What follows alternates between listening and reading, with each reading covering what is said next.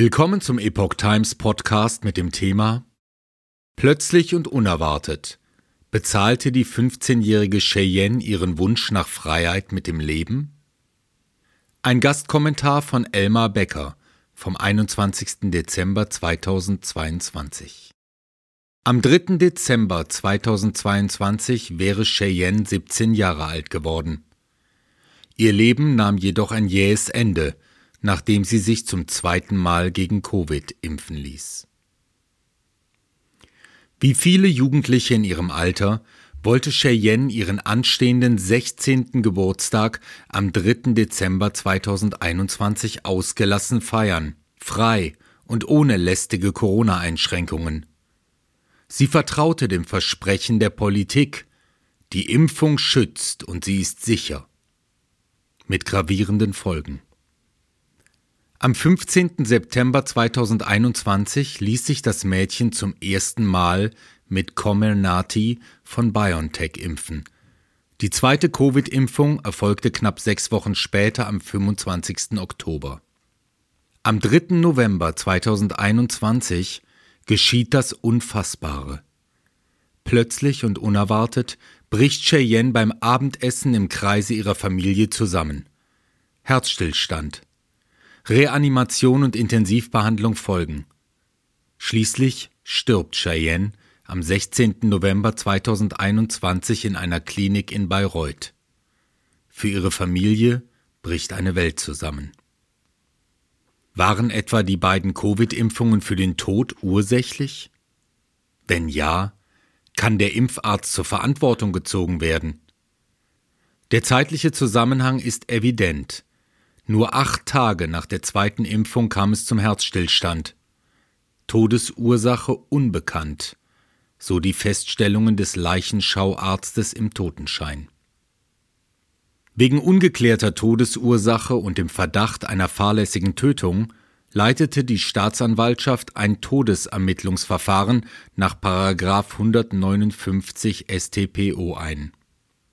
Nach Einholung mehrerer Gutachten, Zeugenvernehmungen und Beschlagnahme von Patientenunterlagen gelangten Staatsanwaltschaft und die Generalstaatsanwaltschaft zu dem Ergebnis, dass keine hinreichenden Anhaltspunkte für ein strafrechtlich relevantes Verhalten seitens der Ärzte vorliegen. Ein Ermittlungsverfahren wurde nicht eingeleitet. Mit Beschluss vom 24. November 2022 zieht das Oberlandesgericht Nürnberg letztlich einen vorläufigen strafrechtlichen Schlussstrich und meint, Zitat, dass jeder Corona-Schutzimpfung anhaftende tödliche Risiko sei dem Impfarzt zwar abstrakt bekannt, dieses Risiko liege aber so weit außerhalb der Lebenswahrscheinlichkeit, dass der Tod dem Impfarzt nicht zugerechnet werden könne. Gericht zieht falsche Schlüsse. Aber abgesehen davon, dass das Gericht für seine Behauptung keine evidenzbasierte Größenordnung benennt und aktuell immer mehr Anhaltspunkte für das tödliche Risiko bekannt werden, ist die Schlussfolgerung des Gerichts im konkreten Fall falsch. Fakt und bewiesen ist, Cheyenne war zum Zeitpunkt der ersten Impfung gesund und litt an keiner Herzerkrankung. Ein kardiologisches Fachgutachten aus dem Jahr 2018 belegt das. Eine weitere Tatsache spricht dafür, dass die rechtsmedizinisch dokumentierte Herzschädigung bei Cheyenne von der ersten Impfung stammen muss. Nach der ersten Impfung klagte sie über allgemeine Schwäche, ein bekanntes Anzeichen für eine Myokarditis. Wie aber kam es zu der rechtsmedizinisch festgestellten Herzschädigung? Warum wurde diese Frage nicht aufgeklärt, sondern akribisch und zeitaufwendig nach allen nur denkbaren Ursachen geforscht? Denkbar ist, dass die Ermittlungsbehörden und rechtsmedizinischen Gutachter alle Mühen unternommen haben, einen ursächlichen Zusammenhang mit der Impfung auszuschließen. Gelungen ist dies freilich nicht. Der Pathologe Michael Mörz hat in einer wissenschaftlichen Einzelfallstudie nachgewiesen, dass es die impfinduzierten Spike-Proteine sind, die inflammatorische Wirkungen, Schädigungen von Gefäßen und Organen auslösen können. Sie haben eine toxische Wirkung. Zu den gleichen Ergebnissen kommen auch die Untersuchungen der Professoren Burkhardt und Lang. Professor Peter Schirmacher von der Universität Heidelberg und zuletzt auch Bundestagsvizepräsident Wolfgang Kubicki FDP fordern mehr Obduktionen. Endlich und allzu zaghaft. Aber ein ernsthafter politischer Wille zur Umsetzung der Forderungen ist nicht erkennbar. Kinder und Jugendliche werden weiter geimpft. Seit Beginn der Impfkampagne mangelt es an einer ernstzunehmenden Impfüberwachung. Kann der Tod auch dem Impfarzt zugerechnet werden? Ihm war ja, so die Annahme des Oberlandesgerichts, abstrakt bekannt, dass es ein tödliches Impfrisiko geben könnte. Vor jeder Behandlung muss der Arzt und auch der Impfarzt fragen, wie die erste Impfung vertragen wurde. Wäre der Impfarzt der ihm obliegenden Fürsorgepflicht nachgekommen, hätte Cheyenne mit Sicherheit von der allgemeinen Schwäche berichtet. Eine Frage, die im konkreten Fall lebensrettend gewesen wäre. Es darf unterstellt werden, dass jeder gewissenhaft handelnde Arzt bei Anzeichen einer Schädigung durch die erste Impfung die zweite Impfung unterlassen hätte. Der Impfarzt hat sich nicht erkundigt und Cheyenne 50 Tage nach der krankmachenden ersten Impfung ein zweites Mal mit Comirnaty geimpft. Für das geschwächte Herz der letzte Tropfen.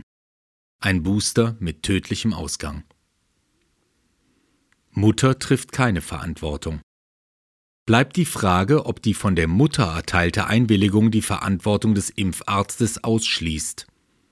Im konkreten Fall ist das aus zwei Gründen zu verneinen. Erstens rechtfertigt die Einwilligung in eine ärztliche Behandlung nur die mit der Impfung verbundene Körperverletzung. Diese Einwilligung erstreckt sich allerdings nicht auf die mit der Körperverletzung einhergehende Todesfolge.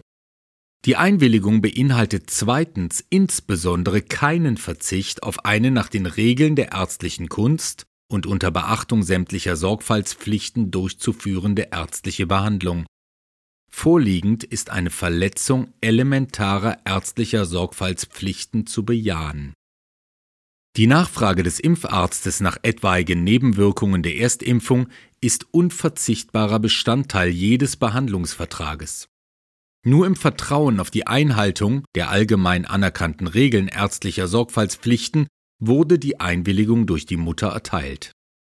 Die Causa Cheyenne ist ein weiterer Beleg dafür, dass die Aufklärung über die mit der Impfkampagne einhergehende Gefährdung von Leib und Leben weit hinter den ethischen, wissenschaftlichen und rechtsstaatlichen Erfordernissen zurückgeblieben ist. Über den Autor Elmar Becker ist Fachanwalt für Arbeitsrecht mit Sitz in Koblenz.